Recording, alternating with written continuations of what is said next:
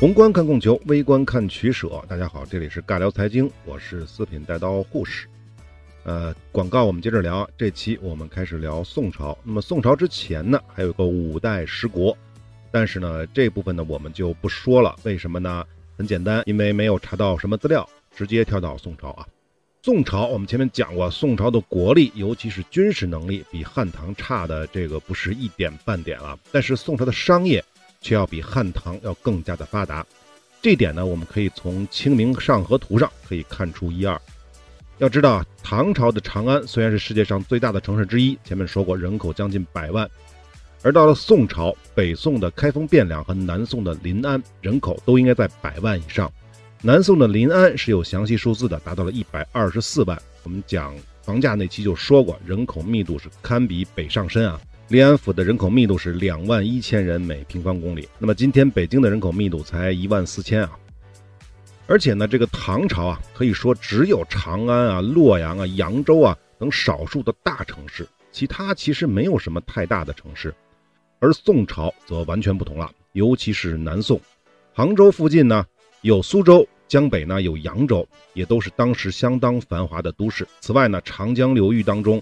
自扬州溯江而上，镇江府啊、江宁府啊，还有长江中游的鄂州啊，就是现在武昌、江陵啊、岳阳啊、潭州啊，现在长沙这些城市都是非常大的城市。这还没完啊！由于宋朝对外贸易是极为发达的，东南沿海也有许多人口密集的大城市，比如明州，这就现在宁波、泉州、广州、海州，海州就是现在的连云港、温州、福州等等等等。那么，为什么宋朝的人口密度这么大呢？大城市这么多呢？我们在讲历史上的房价那期仔细的解释过了。这就是因为宋朝采用了较为宽松的人口管理制度，人口的流动自然比前朝和后朝都要频繁，包括后朝、明清啊。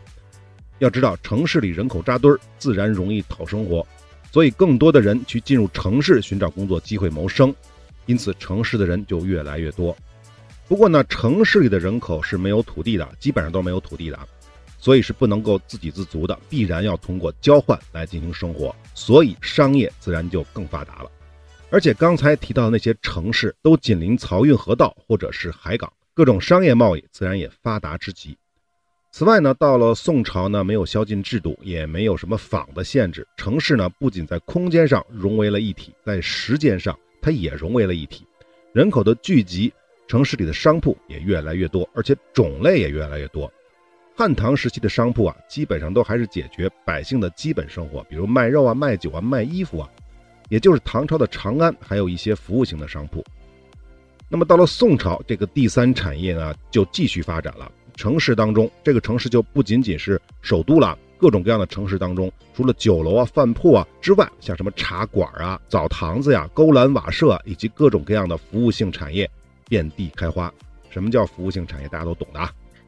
《东京梦华录》里面记载，汴京是这样说的：东华门外市井最盛，举凡南北饮食、食鲜瓜果、鱼虾鳖蟹、纯兔脯腊、金玉珍玩、衣着服饰，无非天下之奇。后面还有啊，都是文言了，我们就不一一说了，直接说解释了。就每天还有成千上万头猪被赶到城市当中的肉市待宰，每天消耗的鱼数千担。夜市呢，往往经营到三更；市场呢，每一交易动计千万，骇人闻见。众多的游艺场当中呢，有一个瓦子，这个瓦子呢，就是表示的是表演场所、勾栏瓦舍的意思，可容纳数千人。这就是说，这个剧场能够容纳几千人啊？这个我个人觉得可能是夸张了，这个确实很大了。数千人什么概念？我们现在的体育馆差不多也就是数千人的容纳能力啊。这个不知道是真的假的。我们下面接着说啊，运送货物的大车得用骡或者是驴二十余匹来拉，下坡呢则用牛五七头拽之，等等等等。总之啊，汴京其阔略大量，天下无之也；以其人烟浩攘，天十数万众，不加多，减之不觉少。就是说，这个城市里面啊，多几十万人不觉得多，少几十万人呢也不觉得这个城市里少。当然呢，这个说法也是有点夸张了。一共就一百多万人，你少个几十万人，怎么会不觉得少呢？多几十万人怎么会不觉得多呢？这点确实是觉得有点夸张啊。好，接着说啊，所谓花镇酒池，香山要海，别有幽房小巷，宴馆歌楼，举之数万，不遇凡岁。这个不用太多解释了吧？这就是描述当时的汴京有多么多么的繁华。至于南宋临安的繁华，绝对不属于北宋的汴梁。根据一些古书的记载啊，什么《都城纪胜》啊、《西湖老人繁盛录》啊、《孟良录》啊、《武林旧事》啊等等这些书的记载，临安城的人口啊，户内不下数十万户，百十万人口，每日耗米不下一二千余担，酒店菜谱菜肴名目达三四百种之多。整个杭州叫做名物康复，过京师十倍。这里的京师指的不是临安，是指的是汴梁啊，也就是南宋临安的物资供应啊，要比当初北宋的汴梁十倍之多。因此呢，我们可以说，宋朝的商业活动达到了中国历史上的一个小巅峰。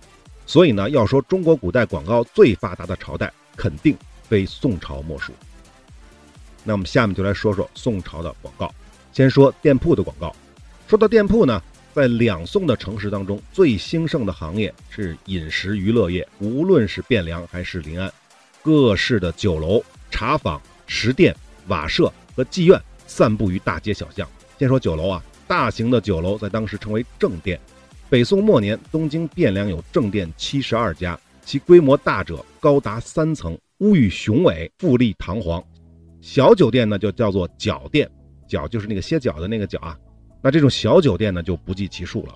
一般的酒店门口呢，都会挂旗张灯，门檐叫做“门首皆附彩楼欢门”，或者说呢，“九桥门皆是酒店，彩楼相对，绣配相招，演绎天日”。什么意思啊？就是说酒楼上那些幌子把天都给遮住了啊，所以又叫做店门首彩画欢门，设红绿叉子，排绿帘幕，贴金红纱稚子灯，装饰庭宴廊舞，花木森茂，酒店潇洒。那么到了晚上就更可怕了啊！到了晚上，但见向晚灯火荧黄，有妓女聚于廊下引恩客，这是什么意思呢？我就不用解释了吧。那两个字的词呢，跟现在的那两个字的词呢是一个意思。那么《清明上河图》上也有一家孙姓开的正店，门前也是高洁欢门，装点的是十分的体面。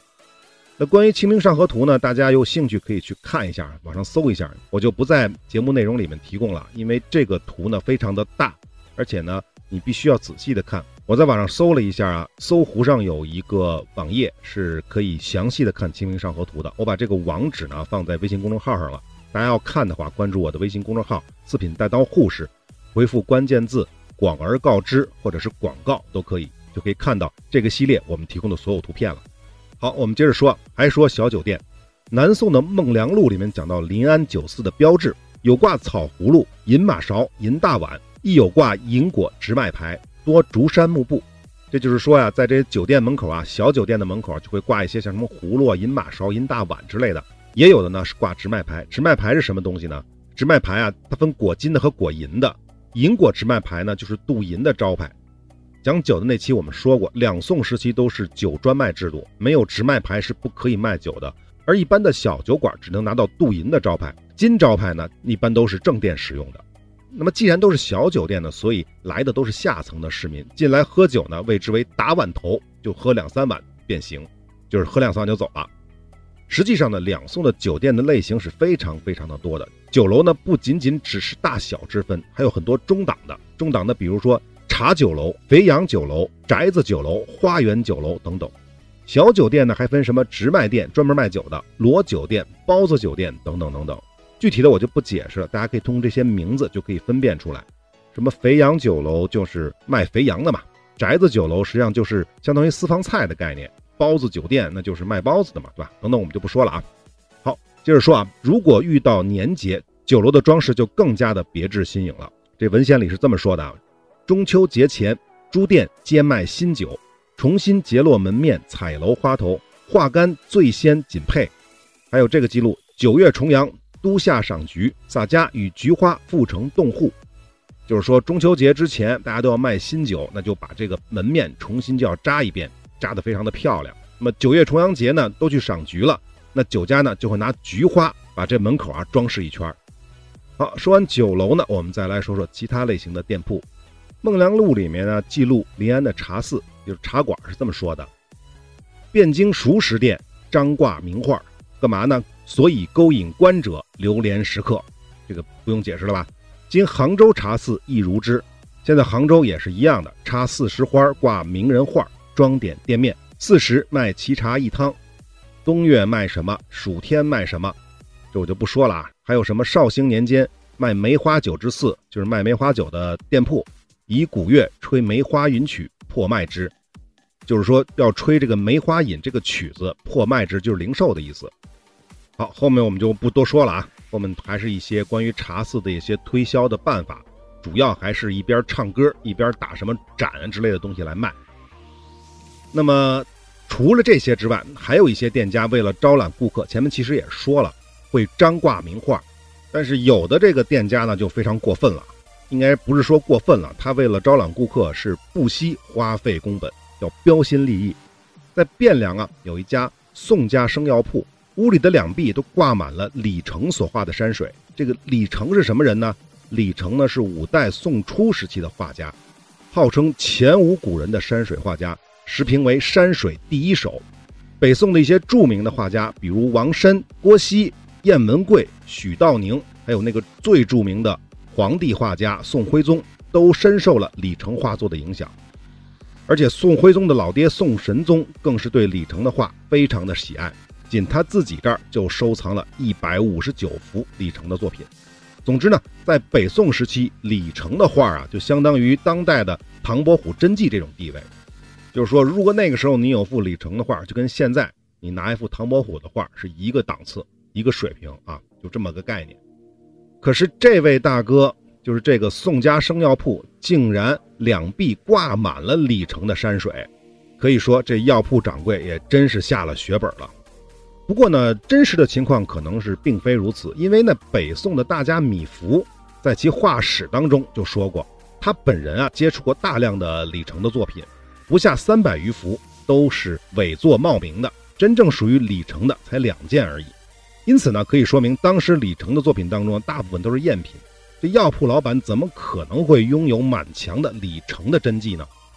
这个多说一句啊，如果宋家生药铺的墙壁上要真的是李成的真迹的话，搞不好呢，这李成会从棺材里蹦出来骂街的。为什么呢？因为这李成在世的时候啊，京城的富商叫孙守斌，这哥们儿是开酒楼的，后来呢就做了左领军卫将军。他呢非常想得到李成的画作，当时他还是商人啊，不止一次的派人上门求画。李成是十分看不起孙守斌这种商人的，纵使千金也不给画。如此桀骜不驯的李成，如果知道自己的画被后人当做招揽顾客的广告挂在药铺的墙上，所以大家明白了吧？如果真是出现这种情况的话，这棺材板估计就压不住了啊。那么李成的真画现在存世的就基本上不多了啊。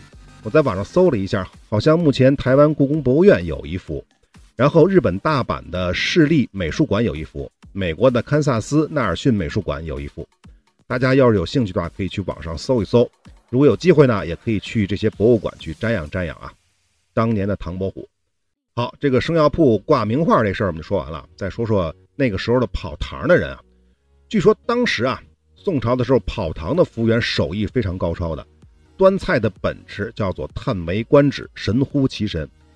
仅用这件事儿，这个行为他也能够吸引食客。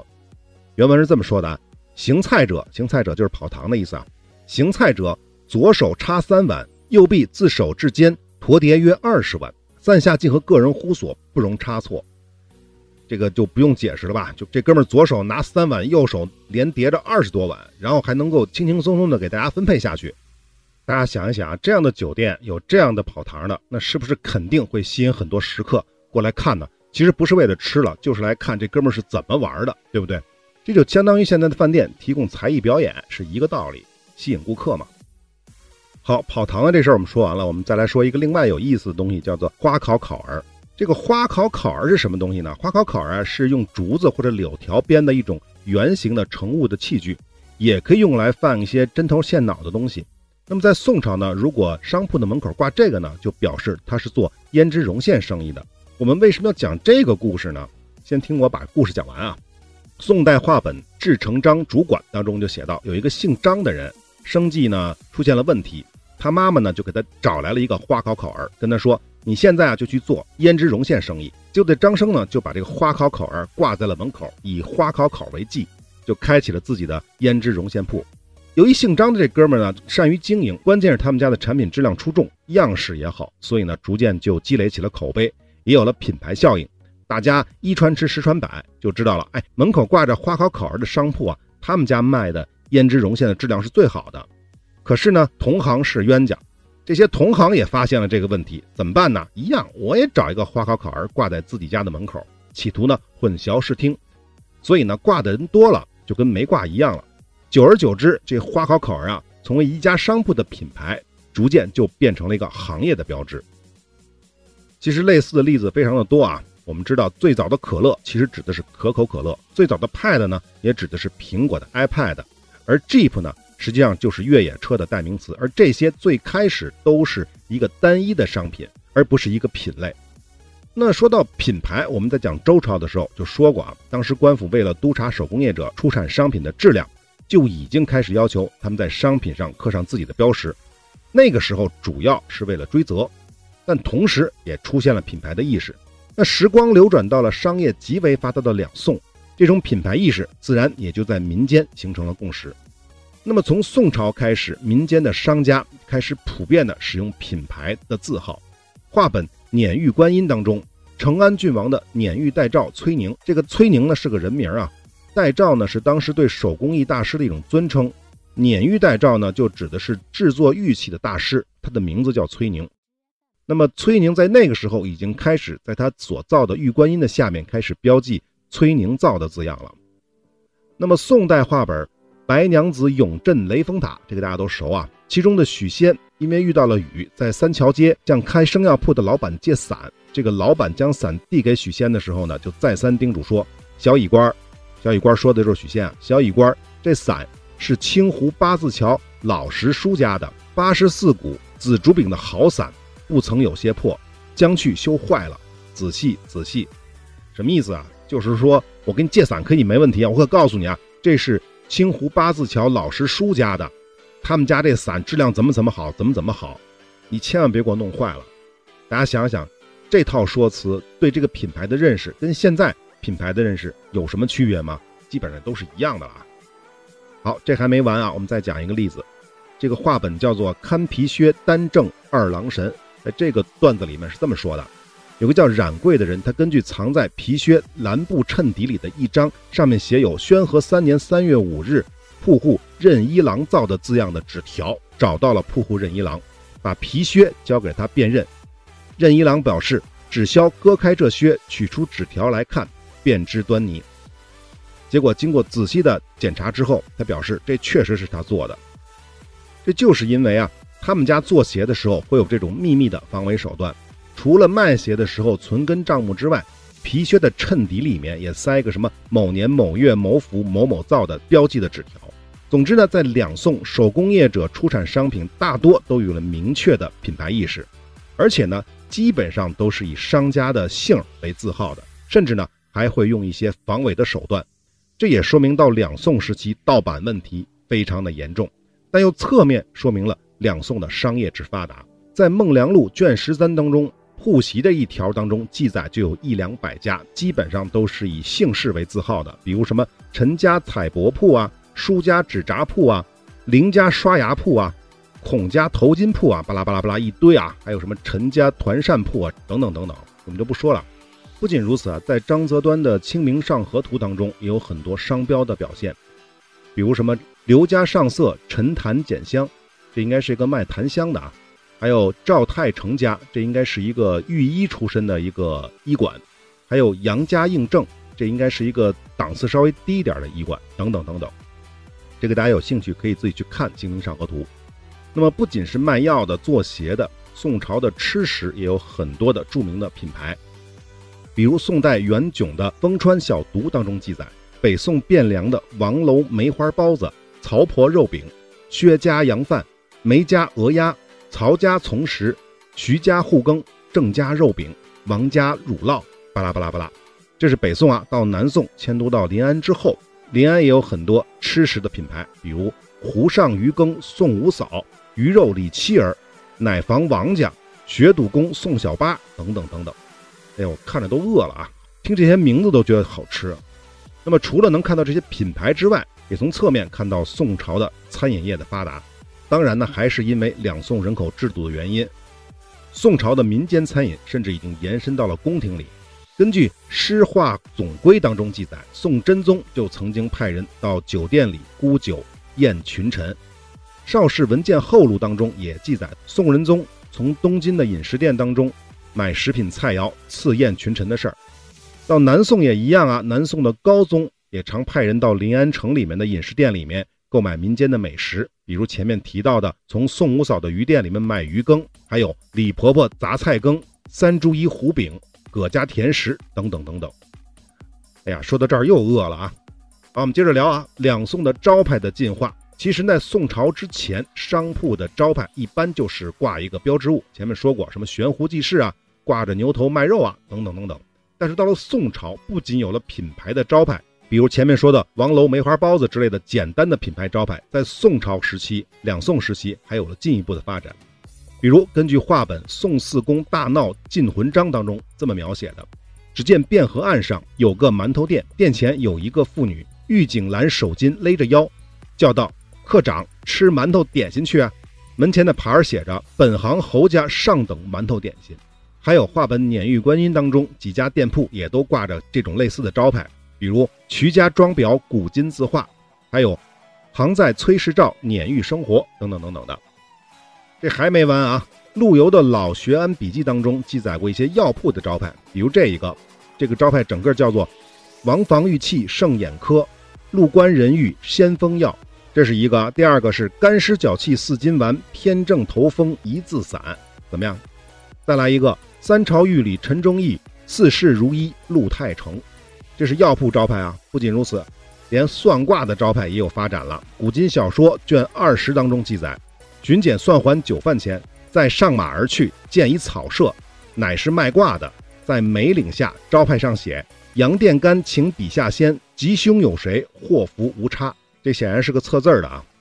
那么讲了这么多，大家可以看到，两宋时期的招牌不仅仅是被动的表现品牌了，而且已经开始主动的进行广告了。还记得《水浒》里当中的“三碗不过岗”吗？当然，那个是明朝人写的，反映在宋朝也是完全没有问题的。好，这部分我们就说完了。我们再说下一部分，印刷广告。我们都知道，毕生发明了活字印刷，就是在北宋时期。但是活字印刷对于汉字来说还是比较麻烦的，因为汉字太多了，不像西方的字母啊，二三十个，再加点标点符号，也就几十个模子就够用了。所以呢，在中国，其实活字印刷在很后来才开始应用的，最开始用的都是雕版印刷。虽然呢，用于书籍来说呢还比较落后，但对于商铺。在民间的广告宣传而言是绰绰有余了。其实呢，雕版印刷在隋唐的时候就已经发明了，但真正的普及其实是要到两宋时期的了。这个原因呢，还是因为两宋才有发达而开放的民间商业。那么上海博物馆馆藏的就有北宋时期济南的刘家功夫针铺的雕刻铜板广告一块，尺寸呢是四寸乘四寸，铜板上面横刻的是“济南刘家功夫针铺”八个字。铜板的中间刻有白兔为记，其实呢就是一幅白兔捣药图，甚至呢在图两旁还分别竖刻着“认清白兔为记”的字样。铜板下方呢还竖刻着文字：“收买上等钢条，造功夫细针，不误宅院使用。转卖兴贩，别有佳饶，请记白。”这就相当于是其产品的用料、质量、制作方法以及代销优惠条件所做的说明。全部广告只用了二十八个字，可以说是简明扼要。是一则图文并茂的广告佳作。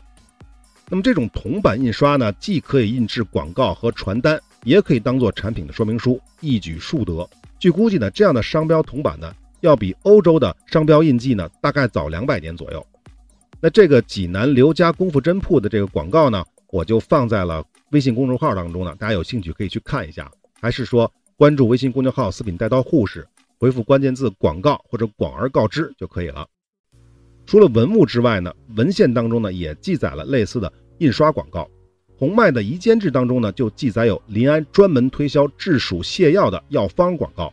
这个全文是这样的，四字一句，一共四十个字，非常的简明扼要，也是。暑毒在脾，湿气连脚，不泻则利，不利则虐。独炼雄黄，蒸面活药，甘草做汤，服之安药。别做治疗，医家大错。这意思很简单，就是治鼠病就得用我们家的药，而且这药的成分、制作方法都简单明了的介绍的清清楚楚。除此之外呢，还有其他的文献记载啊。宋画本《宋四公大闹禁魂章》当中，一个人呢就问这个刘正该吃什么药，这个刘正呢就回答平江府提刑散的药。名唤作百病安丸，妇女家八般头风，胎前产后，脾血气虚都好服。身为盗贼的刘正能够把此药的性能记得如此的烂熟，并非是因为他学过医，只是因为印在纸上的药方是随药附送的。这说明啊，宋代的这种印刷广告的形式是非常普及的。好，这部分我们就告一段落，我们下面来说一说两宋时期的书籍广告。说到书籍呢，实际上就是跟印刷相关的。因为早期的书是要抄写的，所以复制一本书是非常难的，成本非常高的。应该我们是之前讲过的。到了隋唐时期呢，就已经出现印刷了，雕版印刷了，就可以不用抄写了。但是隋唐时期的纸还是比较贵的。我们讲过洛阳纸贵，这就出自于晋书，说的是西晋的时候。不过到了唐朝，纸依然是政府机构、贵族。门阀等统治阶级专有的奢侈品，在这个电视剧《长安十二时辰》里面也有类似的剧情表现啊。那么到了宋朝，一方面呢，这造纸技术进一步的发展，而且呢，南宋时候还发明了废纸再利用的技术，大大节省了造纸的成本。那么在这个成本降低的基础之上，还有一件事儿啊，不得不提，就是从唐末到五代。门阀士族这些垄断知识的传统官僚阶级，在两宋时期被彻底打倒了。应该是说，在两宋之前，五代的末期就被彻底打倒了。因此啊，知识传播的门槛和成本，这都大大降低了。成本就是说的纸啊，门槛就是说这些传统的官僚阶级。所以呢，知识最重要的媒介纸，进一步的普及到了民间。除非是吃不上饭的这种最底层，一般的小康之家，在两宋啊。购买纸张和书籍就不再是什么难事儿了，这其实相当于一次知识传播的爆发，因此呢，书籍相关的买卖也随之兴盛起来。那么多说一句啊，中国古代的选拔人才的制度其实就跟书籍的印刷有关的。我们讲书香门第、世家大族，还有什么门阀士族垄断做官的权利，表面上呢是这些名门望族垄断了。人才选拔制度才垄断了政坛，但本质上其实是垄断了知识。因为呢，在两宋之前，获取知识、学习文化的成本是非常高的。讲通讯那期我们就说过，在没有印刷术之前，书籍的传播，也就是知识的传播，只能够靠人力的誊抄。而且呢，在廉价的纸张没有普及之前，书籍的媒介只能是什么竹简啊、兽皮啊、丝绸啊，人力成本、材料成本等等等等加起来，那得多贵啊！就是因为复制的成本太高了，所以书籍的数量稀有，动不动的就失传。那个时代，你想要做官就得有文化，想要有文化就得多看书，而书太贵太珍惜了，可能一个人呢一辈子也攒不了几本书，就只能一代一代人的去积攒这些书籍。万一中间这个家族有什么变故，攒了几十年的书就可能一下全没了，或者被抄家了，或者被火烧了，等等等都有可能。那到时候你想再去找这些书就没地儿找去了，因此呢，在两宋之前，一个家族存续不足百年是无法拥有足够多珍藏的书籍的，没有足够的书籍去阅读，那就不可能获得足够的知识，那进而就不可能进入仕途。所以啊，那个时期只有那些历史悠久的大家族的后人才可能看到足够多的书，才可能学到足够多的知识，在这一点绝不是一夜暴富的商人家庭。能相提并论的，那么长久以来呢，这些门阀士族逐渐的就垄断了书籍，垄断了知识，垄断了文化，进一步呢，自然也就垄断了各朝代的官僚阶级。无论朝廷做哪种改革，换什么选官制度，都无法改变读书人这个大群体的基本的血缘结构。即便是隋唐开了科举，即便是上十辈儿都是种地的佃户家的儿子也能去考试了，但唐朝的政坛。依然是被名门望族所掌握的，也是这个原因。但到了宋朝就不一样了，由于纸张的普及和印刷技术的普及，主要是雕版印刷，知识传播的成本就降低了很多，这才使得更多人能学习文化，才真正实现了通过科举去改变阶级、改变身份的可能。因此啊，科举制度确实是一种创新，但这背后的本质还是经济规则在左右的。好我们这个扯远了，回到说宋朝的书籍和书铺的广告啊。那么史学家考证啊，书铺、书坊的广告以及书籍的广告在宋代产生的。宋代的雕版书当中呢，一般都有刊语或者牌子，多刻在目录或者序文之后。这内容呢是告诉读者书坊的字号、刻书的年月、地点。这个呢与现代书籍的版权页的性质非常像。另外呢，有刊语和牌子呢还刊登一些广告性质的宣传，要么呢说自己的课本呢精加校正，要么呢就会说其书如何周全、如何有用，甚至呢还会在其中刊出新书的预告，进一步呢吸引读者进行二次消费。比如宋代印刷的葛洪编著的，这个葛洪是个近代人啊，《抱朴子内篇》的刊语当中是这么写的：旧日东京大相国寺东荣六郎家。现寄居临安府中瓦南街，东开印书经史书籍铺。今将经师旧本《抱朴子内篇》校正刊行，一无一字差额，请四方收书好事君子，姓次抱朴子早见。早见就是品鉴的意思啊。后面是日期：绍兴壬辰岁六月旦日，六月一号。还有啊，南宋杭州沈二郎经房专门刻佛经的书铺啊，印刷的广告是这么写的。本铺将古本连经，连经指的是《妙法莲花经》啊，一一点句，请名师校正重刊，选拣道山场造抄细白上等纸札，制成印造。建筑杭州大街彭南前钞库，相对沈二郎经房新雕印行，望思源主顾导认本铺牌额，请熟锦白。显然，这广告词的重点是名师校正，并且选用了上等的纸张。另外，我们都知道，现在的书上都有封面啊。封面上面除了印标识的书名、作者等信息之外，也是最好的广告位。不过呢，北宋时期出版的书还不流行封面，直到南宋末年，我国的书籍才出现封面。这下呢，就不仅能看到醒目的书名了，而且同时期就出现了封面的插图。这些呢，都是中国书籍印本史上的重大进步。说到这儿呢，我就觉得这个可能那个时候也就开始萌芽标题党了。多说一句啊，宋之后，从元开始，有些书籍的作者就开始把自己的画像印在封面上了，这也起到了品牌宣传的作用。类似的方式呢，一直延续到了明清。好，讲到这儿呢，我们得告一段落了。今天时间差不多了啊。我们讲宋朝一开始就说过，两宋呢，在中国古代的这些朝代当中呢，是商业经济最发达的，所以它关于广告的内容也是最多的。我们一期讲不完，所以呢，我们下期接着聊。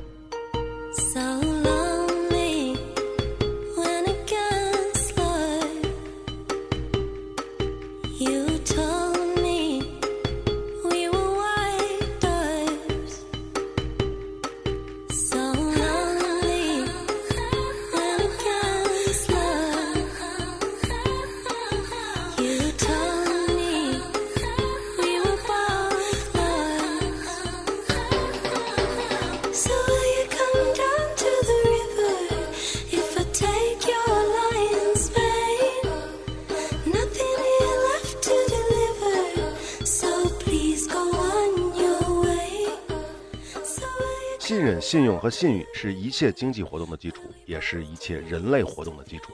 不过呢，主流的各大音频平台并不完全信任我们的内容，因此部分系列的内容并没有在您所收听的平台收录，或者呢是收录之后被下架了。但是没有关系，您也可以搜索微信公众号“四品带刀护士”，关注之后呢，就可以得到完整内容的推送了。另外呢，从阿富汗系列开始，我们也同步在微信公众号更新最新的节目。欢迎来加个关注。最后，如果您喜欢我们的节目，请点赞、转发、关注、收藏，这是对我们最大的支持。好，我们下期再会。